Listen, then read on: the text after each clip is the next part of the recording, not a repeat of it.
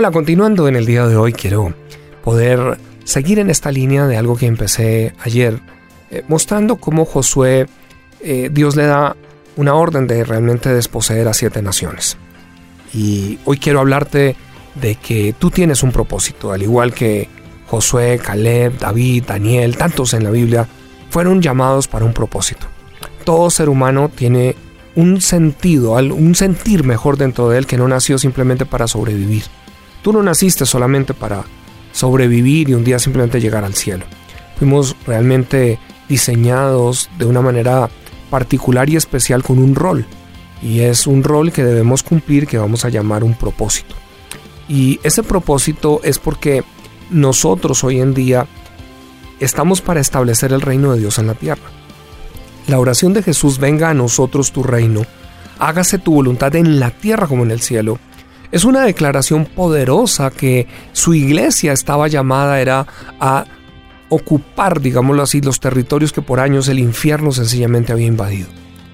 Cuando miramos a la historia, la barbarie que ha existido a través de los años, vemos que definitivamente ha mejorado, hemos evolucionado, sin embargo todavía hay mucho por trabajar, todavía nuestras naciones están bajo corrupción, todavía nuestras naciones están bajo liderazgos que, son de egocentrismo y egoísmo, todavía nos hace falta, pero, pero es porque la iglesia, como por años ha tenido una mentalidad de escapismo, no se ha ocupado en influenciar y trabajar. Cuando miramos estos siete, estos siete tribus, los hititas, cada uno de ellos, vamos a decir que ellos hacen referencia a siete áreas de la sociedad. Y es muy interesante porque podemos estudiar cada pueblo de estos como tenía unas características. Pero estos son los medios, la familia, el arte, el entretenimiento, la economía, la religión, la educación y el gobierno. Otra vez. Vamos a decir que existen siete áreas culturales principales o lo que llamaríamos unos montes de influencia en el mundo entero. Estos son los medios, la familia, el arte y el entretenimiento, la economía, la religión, la educación y el gobierno. Y lo que Dios quiere hacer, así como Él expulsa a estos, es decir, es que creyentes ahora ocupemos las cimas de estos medios que cuando están, eh, estos montes que cuando están distorsionados lo que están es dañando la imagen de Dios sobre la tierra y causando que personas estén en esclavitud. Dios quiere realmente que la gente tenga libertad, que la gente pueda vivir libertad. Ahora, hago una pregunta.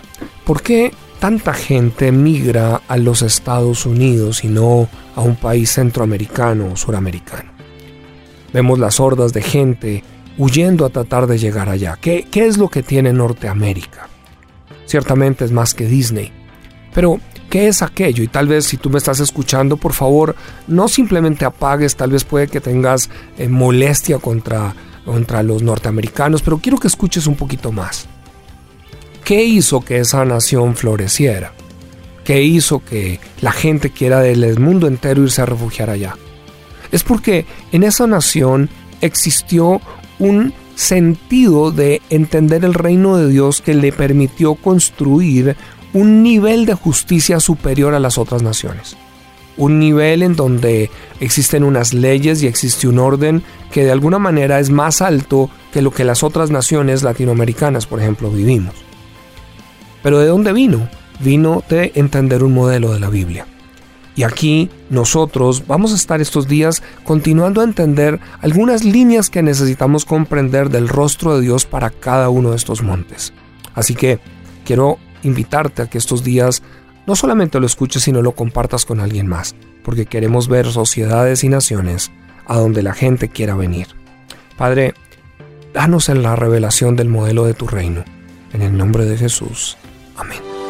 Tú puedes ayudarnos a desarrollar más líderes a nivel mundial, haciendo tus donaciones voluntarias para este ministerio en el sitio web camilobedoya.com. Recuerda, juntos podemos transformar cada día a muchas más naciones.